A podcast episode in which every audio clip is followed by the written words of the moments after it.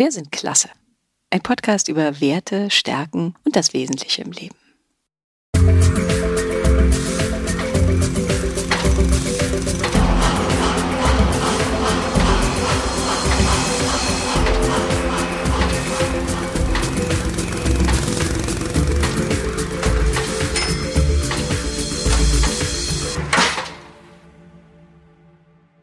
Herzlich willkommen zu Wir sind klasse. Ja, schön, dass ihr wieder eingeschaltet habt. Wir haben uns ja schon über Liebe, Zeit, das Weitergeben von Lebenserfahrung und das Finden von Wegen und sowas unterhalten. Und heute da habe ich gedacht, schauen wir mal aus einer anderen Blickrichtung. Wir haben nämlich eine großartige Lehrerin und Schuldirektorin zu Gast. Ja, und wir wollten uns mal angucken, was es mit diesen ominösen Wegen und Türen, über die immer so geredet wird, eigentlich auf sich hat und was es wirklich braucht, um die richtige Richtung zu finden und warum Umwege im Leben manchmal gar nicht so schlecht sind. Und außerdem wollen wir den Satz, du gehörst hier nicht her, nicht stehen lassen. Denn eins ist klar, Tanja, du gehörst hierher und wir sind super froh, dass du mit uns deine Erfahrungen teilst und ich bin mir ganz sicher, du kannst für viele ein gutes Vorbild sein. Du bist es auch schon. Ja, ich freue mich mit Tanja über Umwege, das Anderssein, das Ankommen und die unterstützenden Hände, die es manchmal braucht, zu sprechen. Und ich freue mich total, dass du da bist.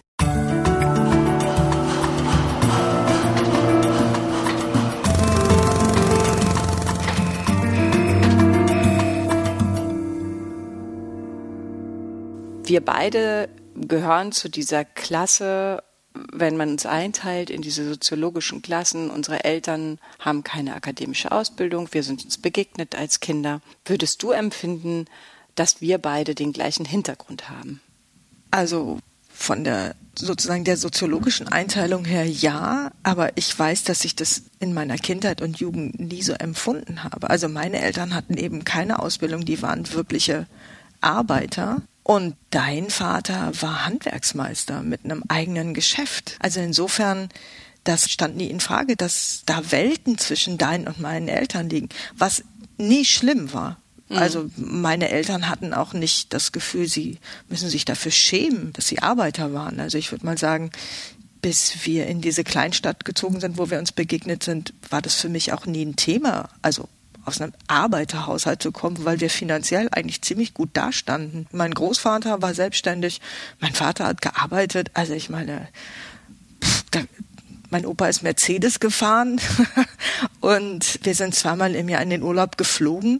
Das war Anfang der 70er Jahre. Total viel. War ja. das total viel? Also Fast das keiner gab es in meinem Umfeld gab es das kaum. Wir haben in einer Neubauwohnung gewohnt. Also ich fand, ich war ziemlich die Kirsche auf der Torte. Also mir ging es ziemlich gut, ehrlich gesagt. Ja. Und ich glaube, ich war auch durchaus selbstbewusst bis hin zu arrogant, um mal ehrlich zu sein. Ja. Und, und das, das war bei dein Opa hatte eine Kneipe, ne? Genau. In Gelsenkirchen. Mhm. Und deine Mutter war Hausfrau dann ja. praktisch mit dir, ne? Genau. Die genau. musste nicht arbeiten. Die musste nicht arbeiten, dein Vater war LKW-Fahrer. Das heißt, euch ging es total gut. Ja, fand ich. Und wann brach sich das dann? Als es in der Klasse 4 um die Frage ging, wie geht die Schullaufbahn weiter, wer geht aufs Gymnasium, waren es in der Klasse, wo ich war, eh schon ganz wenige Mädchen. Das war Teil 1. Mhm. Und Teil 2 war, dass tatsächlich irgendwie jemand mich blöd auf dem Schulhof angemacht hat, was ich als Arbeiterkind auf ein Gymnasium wollte. Und es war in meiner Familie nie eine Frage, dass ich aufs Gymnasium gehe. So. Im Gegenteil, du warst ja total gut in der Schule. Eben. Die waren ja super stolz auf dich alle, ne? Genau. Und es war auch nie eine Frage, dass das auch für ein Mädchen ein absolut richtiger Weg ist. Ja. Und dieser Begriff Arbeiterkind in dieser abfälligen Form, das war mir gar nicht klar, aber ich habe das gefühlt, dass das abwertend gemeint ist und habe dann erstmal dieses Kind auf dem Schulhof vermöbelt unschön. Unschön, ja. Unschön. nee, aber das war zum ersten Mal, dass dir das ja. begegnet ist als Diskriminierung. Ja, absolut. Und hat dann auch Rassismus eine Rolle gespielt? Das weiß ich gar nicht. Das würde ich gar nicht unbedingt so sagen. Also man hat mir sicherlich angesehen, dass, dass Teile meiner Familie jetzt keine Bio-Deutschen sind, aber das das war es gar nicht, sondern es war wirklich dieses ja, Arbeiter. Das war schon die Herkunft. Und es war aber auch so, das setzte sich am Gymnasium fort, weil ich weiß nicht, ob du dich daran erinnern kannst. Ganz am Anfang, da wurden in die Klassenbücher noch die Berufe der Eltern ja. eingetragen. Ich meine, ja. das ist schon mal eine Hausnummer. Ja. So. Dann war eh klar. Dann war es eh, also dann ja, und der LKW-Fahrer hat zwar gut verdient, aber es das war kein ehrenwerter Arbeiter. Beruf. Es Ach, der stand Arbeiter. Arbeiter. Ja. Und das wurde dann öffentlich gemacht? Das weiß ich gar nicht. Es war halt öffentlich für jeden, der ins Klassenbuch gucken konnte. Aber somit wusste es ja jede Lehrkraft. Und somit ist es irgendwie auf dem Schulhof gelandet und du bist damit beleidigt worden im Prinzip. Ja, hm, kann man so sagen. Ja. Ich habe eben relativ früh die Erfahrung gemacht, dass ich zu vielen Kindern nicht nach Hause durfte am aus, Gymnasium. Aus dem Grund. Also das du warst ja nett, ich. Du warst ja braves, fleißiges, kluges Mädchen. Gut, außer ja, dass ich dann manchmal vielleicht jemanden verprügelt habe. Das habe ich nicht also, mitgekriegt. Ich, bei mir, mir hast du nichts getan. aber wie haben dich die anderen das spüren lassen? Nein, spüren lassen ist schwierig, aber das fängt doch schon an. Damals war doch immer die Währung, wer lädt wen zum Geburtstag ein? Mhm. Und wenn du Kinder zum Geburtstag eingeladen hast und du wurdest nie zurück eingeladen, dann war das ja schon ein Marker von dazugehören oder nicht dazuzugehören. Ja. Partys dann vielleicht noch mal später oder jemandem Hausaufgaben vorbeizubringen und vor der Tür stehen bleiben zu müssen. Und es ging von den Kindern aus oder von den Alten? Ach, ich glaube, dass in dem Alter, über das wir jetzt sprechen, also so Anfang Gymnasium, kann man Kinder von Eltern doch nicht trennen. Mhm. Also ich glaube nicht, dass Kinder von sich aus schon solche Konzepte gehabt hätten. Ja, dieses auf den Platz verweisen, das ist ja dann sowas, was finde ich immer wieder ganz interessant, weil das fand ich auch bei dir, es hat mich auch nicht betroffen, dass du warst auch besser als ich in der Schule, du warst ja immer spitze, hast auch besseres Abi als ich, dass du nicht aufs Gymnasium solltest. Das haben sich meine Eltern halt nicht bieten lassen und, und sind hin und sind hin und haben nachgefragt und sind da mit den Zeugnissen haben gesagt, wie kann das denn jetzt eigentlich sein, dass irgendwie, wenn drei Jahre lang die Zeugnisse ganz anders aussehen, woran liegt es denn jetzt hier? Aber ich weiß, dass die auch gesagt haben, naja gut, wenn es halt dann nicht klappt, dann muss man mal gucken. Aber mhm. aber im Prinzip bist du dann aufs Gymnasium ja. gekommen mhm. und hast dann deinen Weg gemacht. Ja. Und allen war klar, dass du es mal besser haben wirst als sie. Na, das war, ich glaube, das ist so ein bisschen der inhärente Wunsch dieser, dieser arbeitenden Eltern gewesen, weil die auch ja also das kann ich für meine Eltern sagen, aber vor allen Dingen auch interessanterweise schon für meine Großeltern, insbesondere meine Oma, die selber die Erfahrung gemacht hat, sie war klug, das ist erkannt worden. Da muss es ein Gespräch gegeben haben, dass irgendwie der Lehrer nach Hause gekommen ist und gesagt hat, ihre Tochter hier, die kann aufs Gymnasium gehen. Und meine Urgroßeltern haben dann gesagt, das können wir nicht finanzieren und auch bei einem Stipendium, das machen wir nicht. Und insofern ist sozusagen die Erwartung in den 70er Jahren, gerade auch im Ruhrgebiet und mit dieser SPD-Regierung gewesen. Jetzt können endlich auch Kinder aus unserer Klasse, würde man heute sagen, oder eben auch aus unserer Familie, egal wo wir herkommen, denen steht dieser Weg jetzt auch endlich offen. Dann war es sozusagen so, dass man jetzt das Gefühl hat, okay, das Kind kann jetzt nochmal diesen anderen Weg gehen. Ich glaube ja. Also weil es ging, du, also dieses das Kind soll es mal besser haben. Dieses Mantra, das Kind oder die nächste Generation soll es besser haben, war zumindest in meiner Familie gar nicht so sehr finanziell nur konnotiert, sondern da ging es schon tatsächlich um den Aufstieg, der sich festmacht an akademischer Bildung. Also die erste Generation zu sein, das erste Kind, das tatsächlich studiert, das war irgendwie ein Wert. Mhm. Weil, wie gesagt, finanziell war das jetzt gar nicht so, dass es uns irgendwie schlecht ging. Also klar, nee. es gab kein Eigenheim oder so, ja, ja. diese Statussachen, aber da ging es tatsächlich darum, Abitur und ein Studium. Das war so, das stand über allem und ganz klassisch auch, weil weder meine Eltern noch Großeltern natürlich eine Vorstellung hatten, was studiert man denn dann so, waren so Studiengänge irgendwie präsent, die man ganz klar verknüpfen konnte mit Beruf und mit Status. Also Jura Medizin. Mhm. So. Das waren so quasi die beiden Ziele. Und dafür war auch schon das Geld zurückgelegt sozusagen. Die wollten gern, dass du Ärztin wirst wahrscheinlich. Genau, eigentlich, genau. Ne? Das heißt, du hast ja eigentlich einen totalen Rückhalt von zu Hause gekriegt, ne? Absolut. Hast totales Selbstbewusstsein wahrscheinlich gehabt, ne? Also das. Ja. Und du warst auch bereit, das zu machen. Also war das sowas, wo du gedacht hast, okay, das mache ich jetzt? Oder war das ein Druck, der auf dir lastete? Oder? Nee. Also ich habe ganz früh schon immer dann gedacht, ja, dann ich, ich werde Ärztin. Also ich weiß das nur deshalb, weil ich als Kind immer gesagt habe, ja, ich werde Chirurgin, dann schlafen die Leute. Wenn ich dann mal einen Fehler mache, dann tut denen das nicht weh. Das wäre sozusagen der klassische Aufsteigerinnenweg ist dann ja, wir arbeiten fleißig daran und machen das und bringen das alles zu Ende. Hm. Aber hast du nicht gemacht. ah ja, dann bin ich ja auch sehr jung selber Mutter geworden. Also mhm. das war aber eine bewusste Entscheidung. Das ist jetzt nicht so, dass ich sage, ja, das ist dann irgendwie passiert, sondern nee, du hast schon ich bewusst. wollte dann schon einfach mal so, wenn Anti, dann so ganz, dann ist in der WG gewohnt, in der ne? WG gewohnt, Schule hingeworfen und im letzten Jahr, ne? Also genau, ein Jahr vom Abi, ein Jahr schön. vom Abi mit sehr guten Noten. Ne? Ich habe es aber auch drauf angelegt, sozusagen, da ja. völlig aus dieser Gesellschaft auch auszusteigen in jeder Hinsicht. Also in der WG gewohnt, im besetzten Haus gewohnt und ja nicht nur ein Kind bekommen, sondern gleich zwei Kinder bekommen innerhalb also von 14 Monaten. 19, genau. Mhm. Also ohne Abitur. Warum?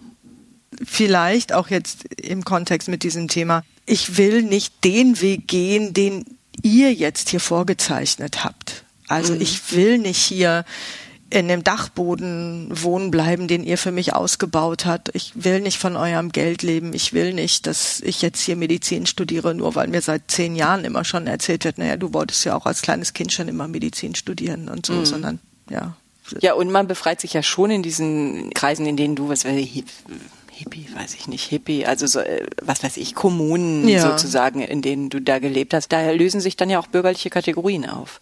Also da müsste ja dann auch diese Diskriminierung des Arbeiterkinds oder diese ganzen Sachen, die, die spielen ja keine Rolle mehr, erstmal, denkt man. Weiß ich nicht, ob es so war, aber. Das stimmt, das war dann, also das war kein Thema mehr sozusagen. Auch ich habe ja dann tatsächlich in so einem ganz großen Wohnprojekt gewohnt, äh, als, als das erste Kind geboren wurde. Das war wirklich ein bunter Haufen und das war ja so Mitte der 80er Jahre das war ja gesellschaftlich schon so auch noch die Zeit, wo man so gedacht hat, vielleicht gibt es doch auch andere Lebens- und Gesellschaftsformen. Genossenschaften, die gegründet wurden, Kollektive. Also das war ja schon noch so eine Zeit, wo man vielleicht Kinderläden, genau. wo man genau. sich Gedanken Erste gemacht Hausgeburt, hat. Du hast eine der ersten Hausgeburten gemacht. Wie ging das dann weiter? Also dann war ja praktisch der akademische Weg oder all dieser Aufstieg war dann ja erstmal gekappt. Also dann ging es ja nicht mehr um Bildungsaufstieg, wenn du deine Schule hinschmeißt. Stimmt, aber gleichzeitig bin ich ja nach der Geburt des zweiten Kindes relativ schnell in den zweiten Bildungsweg eingestiegen. Mhm. Weil, also zu dem Zeitpunkt hatte ich ja keinen Schulabschluss und dann war es auch eine sehr pragmatische Entscheidung, weil ich damals auf dem zweiten Bildungsweg habe ich BAföG bekommen. Das war für mich natürlich damals wahnsinnig viel Geld ohne Ausbildung mit zwei Kindern. Das war eine Entscheidung, nee, ich will mir und den anderen das auch beweisen. Ich mache schon Abitur. Wer sind die anderen? Die anderen also so, so ein imaginäres anderes. Also so immer noch vielleicht auch die Leute, die sagen, du als Arbeiterkind, du hast ja irgendwie auf dem Gymnasium nichts verloren. Das ist, glaube ich, schon so ein ja. Treiber gewesen, dieses immer wieder so, sagt mir jemand, du gehörst hier nicht hin und das löst in mir so ein Trotz aus und ich werde es euch aber beweisen, ich schaffe es trotzdem. Mhm. Obwohl ich hier alles eigentlich falsch mache, obwohl ich ein Jahr vorm Abi die Schule hinwerfe, obwohl ich zwei Kinder habe mit 20 und obwohl ich irgendwie hier in dieser WG wohne, trotzdem. Und dann hast du nachgeholt dein Abi und dann war aber auch klar, du studierst. Nee, dann habe ich mich ja nochmal für das Arbeiten im Kollektiv entschieden. Also auch wieder zum einen, weil politisch ich ja nun Geld brauchte. Ja. ja so, politisch, ja. ich brauchte aber auch Geld. Also ganz so altruistisch war es nicht, weil ich zu dem Zeitpunkt ja dann alleinerziehend war mit den beiden Kindern und ich mhm. irgendwo musste das Geld herkommen. Mhm. Und das Kollektiv war eben eine Möglichkeit, so arbeiten zu können, dass ich genügend Geld für uns hatte und das aber sich verbinden ließ mit zwei Kindern. Und auch da tatsächlich dann nochmal dieser Versuch, ja, vielleicht ist es auch einfach hier nochmal eine gute Möglichkeit, Leben und Arbeiten anders zu verbinden. Mhm. Und hättest du als eine Bäckerlehre angefangen und hättest auch als Bäckerin dann arbeiten können und dort bleiben, ne? Hätte ich machen können, aber mir war relativ schnell klar, ich will nicht lebenslänglich Bäckerin sein. Also mhm. das in dem Kollektiv war spannend, aber ich war keine Bäckerin in dem Sinne. Außerdem habe ich mich ja dann für das dritte Kind entschieden und damit war ganz klar, naja, also mit drei Kindern und also beide Partner dann Bäcker, das ist irgendwie zwei Bäcker mit drei Kindern. Das wird nicht gehen. Das wird nicht gehen. Mhm. Und dann war eben auch wieder, das war eigentlich eine Parallele wie mit dem zweiten Bildungsweg auch. Ein Studium mit drei kleinen Kindern fand ich ziemlich easygoing. Also Ich mhm. so war natürlich auch Gut. die Studienwahl. Ich habe nicht Medizin studiert mit drei kleinen Kindern. Das war mir auch klar. Das ist unrealistisch. Ich fand es so leisure irgendwie. Also ich weiß, wenn ich morgens alle drei Kinder verteilt hatte, ich habe immer erst Seminare ab 10 Uhr belegt, ging ja bei meinen Fächern mhm. ganz formidabel. Dann kam ich mir vor wie eine Königin, wenn ich dann da in dieser verqualmten Mensa saß mit einem Käsebrötchen und dem ersten Kaffee um neun und hatte eine Stunde für mich zum Zeitung lesen und dachte schon, boah, ist das geil hier. ist, ist, ist es abgefahren und dafür werde ich bezahlt. Dafür bekomme ich BAföG. Also ich musste halt erst am Ende des Studiums richtig lernen. Das muss man mal in aller Deutlichkeit sagen. Ne?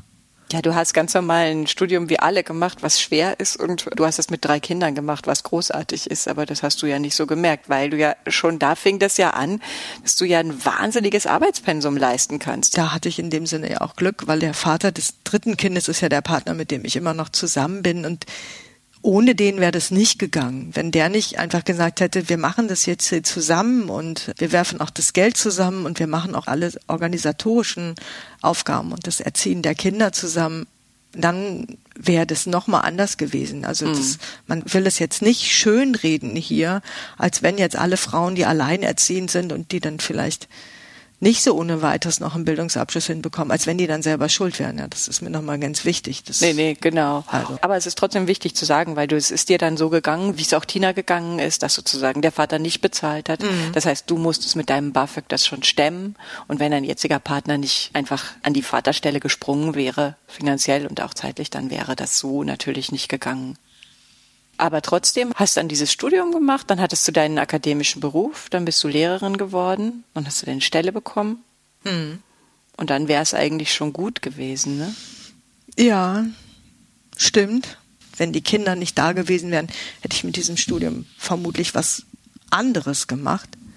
Ähm, aber ich hatte ja für die auch eine finanzielle Verantwortung. Also als ich dann fertig war mit dem Studium, gingen die älteren beiden ja schon in die Oberstufe und ich fand es total wichtig für mich zu wissen, ich habe jetzt einen Beruf und ich arbeite so, dass ich denen auf jeden Fall ein Studium finanzieren kann. Egal wie lange das dauert.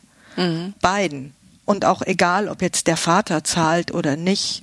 So, das war mir wichtig, das denen weiterzugeben. Ihr müsst euch da nicht durchkämpfen, sondern wenn ihr das wollt, dann kann ich euch hier einen Unterhalt zahlen, der für euch reicht. Wenn Sie noch nebenbei arbeiten wollen oder wenn Sie nicht studieren wollen, dann wäre das auch völlig okay gewesen. Mhm. Oder die haben auch gearbeitet, weil sie bestimmte Dinge noch wollten oder weil der Vater nicht gezahlt hat ja. immer. Aber das Aber war mir schon wichtig. Also, also, es gibt immer diese zwei Entscheidungen. Es gibt immer dieses rein pragmatisch-ökonomische, mhm. was man ja gerne mal bei diesen Diskussionen außer Acht lässt. Das heißt, deine Kinder werden Abitur machen, deine beiden Kinder brauchen ein Studium, dafür brauchst du Geld. Und dafür brauchst du den entsprechenden Beruf, um das einfach finanzieren Korrekt. zu können. Ja, ne? genau. Das ist immer die eine Seite, die, ich weiß gar nicht, ob das vielleicht sogar die wichtigste nächste Seite ist. Und dann gibt's die andere Seite, die dich treibt. Also, weil dann wäre es dann eigentlich schon gut gewesen oder was hat dich weitergetrieben? Das hat dich ja immer weitergetrieben eigentlich, ne? Also ich glaube, so blöd das klingt, aber im Kern ist es immer so dieser Satz im Hinterkopf, du gehörst dir nicht hin. Mhm. So. Das ist das, was du am Anfang angesprochen hast, mit dieser gläsernen Decke. Und ich will gar nicht sagen, dass mir das jemand gesagt hat oder dass ich wirklich vor so eine gläserne Decke gestoßen bin.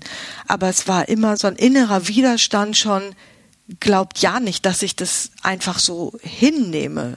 So, also dieses. So wie das Kind ich, auf dem Schulhof. Wie das Kind auf dem Schulhof, so, das dann. Du Arbeiterkind gehörst nicht aufs Gymnasium. Mhm. Da hast du noch deine Judo-Künste ausgepackt. Aber dann später wird's ja immer subtiler, ne? Diese Eltern, die komisch nach Berufen fragen. Und dann weiter oben diese gläsernen Decken, die man nicht so richtig mehr orten kann. Mhm. Ich finde, du hattest es da auch nochmal besonders schwer, weil du ja dann an Schulen warst in sehr wohlhabenden Bezirken, ne? Das ist offensichtlich so ein Thema, das mich immer begleitet hat, dass ich immer wieder auf diese Leute gestoßen sind, die irgendwie, also an äußeren Merkmalen deutlich war, die spielen in einer anderen finanziellen Liga. Und die haben als Eltern auch deutlich gemacht, also es besteht gar kein Zweifel daran, dass unser Sohn, unsere Tochter auf jeden Fall Abitur macht, äh, sehr gutes Abitur macht und dass das bitte möglich zu machen ist.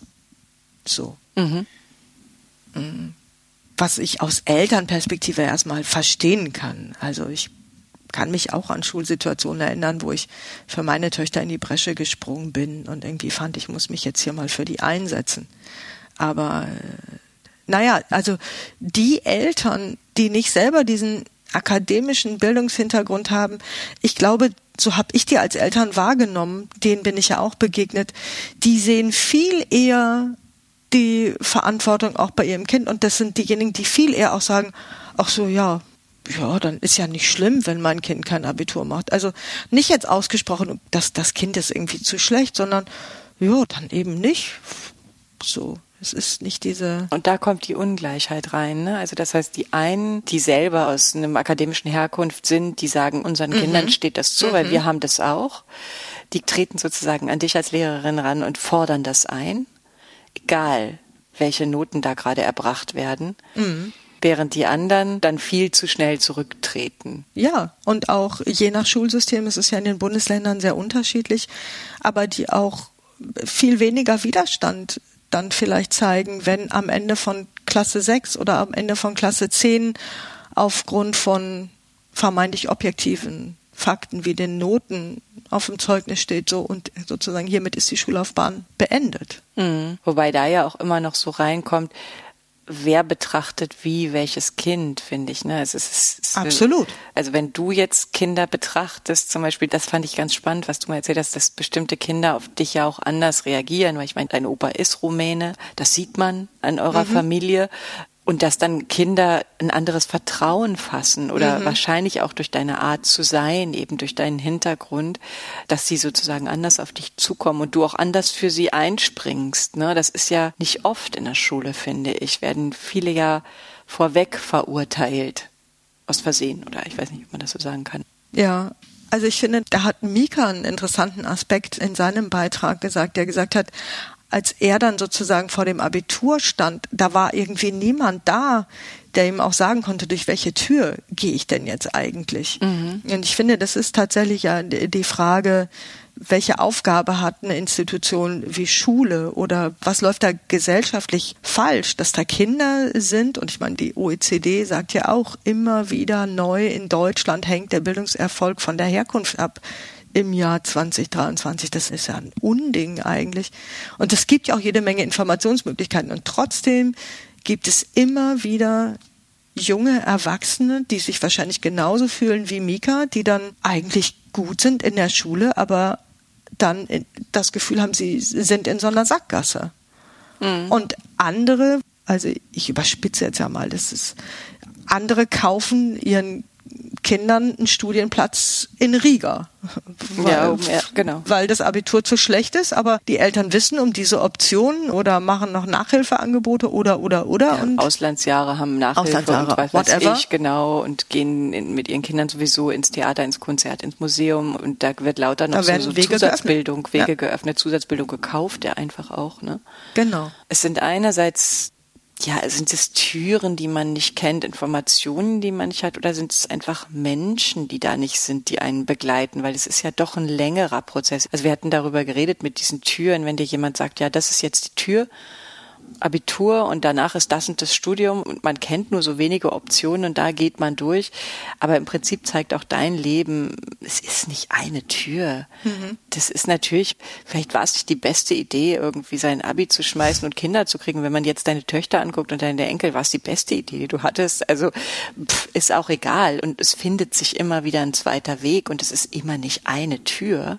Aber im Prinzip braucht man wie so eine Begleitung oder eine Vorbildfunktion oder irgendjemand, an dem man sich orientiert, der einen da so ein bisschen an der Hand nimmt, habe ich manchmal das Gefühl. Also ja. das wäre dann so eine Lehrerin wie du, wo bestimmte Kinder sich vielleicht anders andocken können.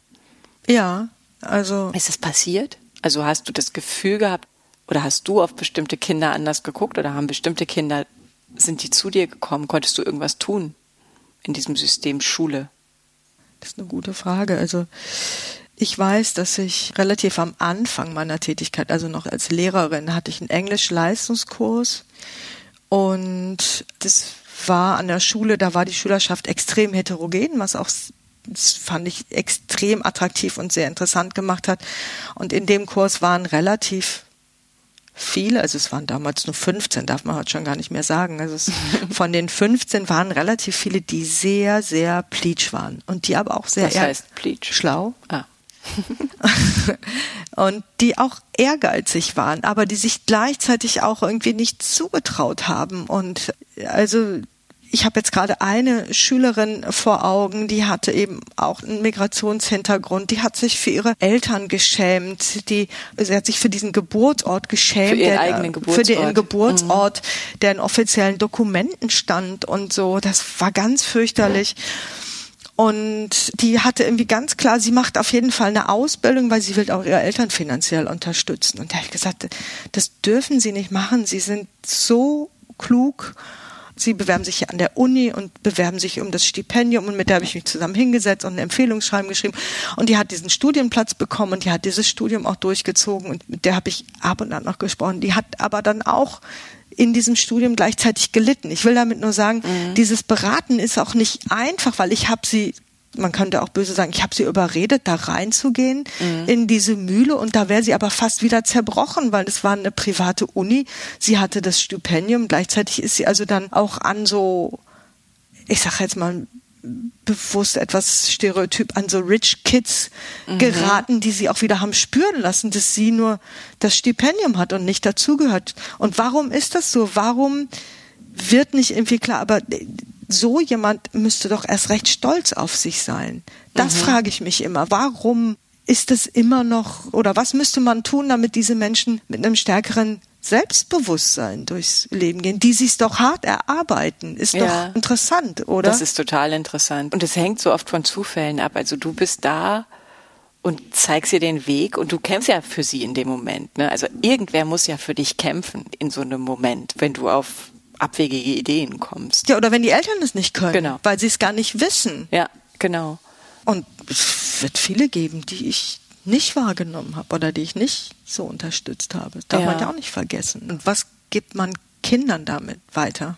Ja, wie kann man das, genau. Also wie kann man die so gleichzeitig bestärken, aber sie auch so nehmen, dass sie so in sich ruhen, dass sie diese Entscheidung für sich treffen mhm. und mit sich zufrieden sind auch. Also sich ernst nehmen und annehmen. Ja. Das und zwar allen, ne? Allen ja. gleichmäßig. Wenn man jetzt an mhm. Schule denkt, dass man sozusagen alle unvoreingenommen, aber das ist ja sowieso, wäre das größte Wünschenswerte, dass man alle unvoreingenommen anschaut, ohne ihre Herkunft, ohne ihre Geburtsländer, ohne ihre Eltern, sondern dass man wirklich die Kinder anguckt und sagt, okay, was willst du machen, was kannst du machen, was möchtest du machen? Ist es für dich besser, du wirst Handwerkerin oder ist es besser, du wirst Professorin? Schauen wir mal. Mhm, Schauen wir mal, was für euch gut ist. Mhm. Und das finde ich ist wirklich etwas, also dafür bräuchte es, glaube ich, an den Schulen auch noch viel mehr Menschen wie dich, die einfach auch solche Lebenswege hinter sich haben. Weil wenn da nur diese ganz normale bürgerliche Schicht ist, dann kann nicht auf jeden so geguckt werden, weil diese Erfahrungswerte einfach fehlen und viel zu viel Vorurteile mitlaufen. Stimmt, und ich glaube aber wichtig wäre eben auch, sich nochmal darauf zurückzubesinnen, warum ist es nicht mehr so, dass ein Handwerksmeister heute so ein Ansehen hat wie eben zum Beispiel dein Vater vor 40 Jahren oder in meiner Familie ein, ein Steiger im Bergbau, der nie im Leben von sich irgendwie gedacht hätte, er muss einen Minderwertigkeitskomplex haben. Also ja. warum haben diese Berufsgruppen, es sind ja wirklich viele eigentlich, so an Status verloren, dass sie sozusagen eingruppiert werden, als wenn sie absolut unterste Klasse in der Gesellschaft sind? Genau. Was ja völlig absurd ist. Ja. ja. Vielleicht ändert sich das jetzt mit unserer aktuellen Situation, dass wir auch gar nicht mehr genug Handwerker haben, nicht genug Facharbeiter mehr haben. Vielleicht ändert sich wieder so ein Status.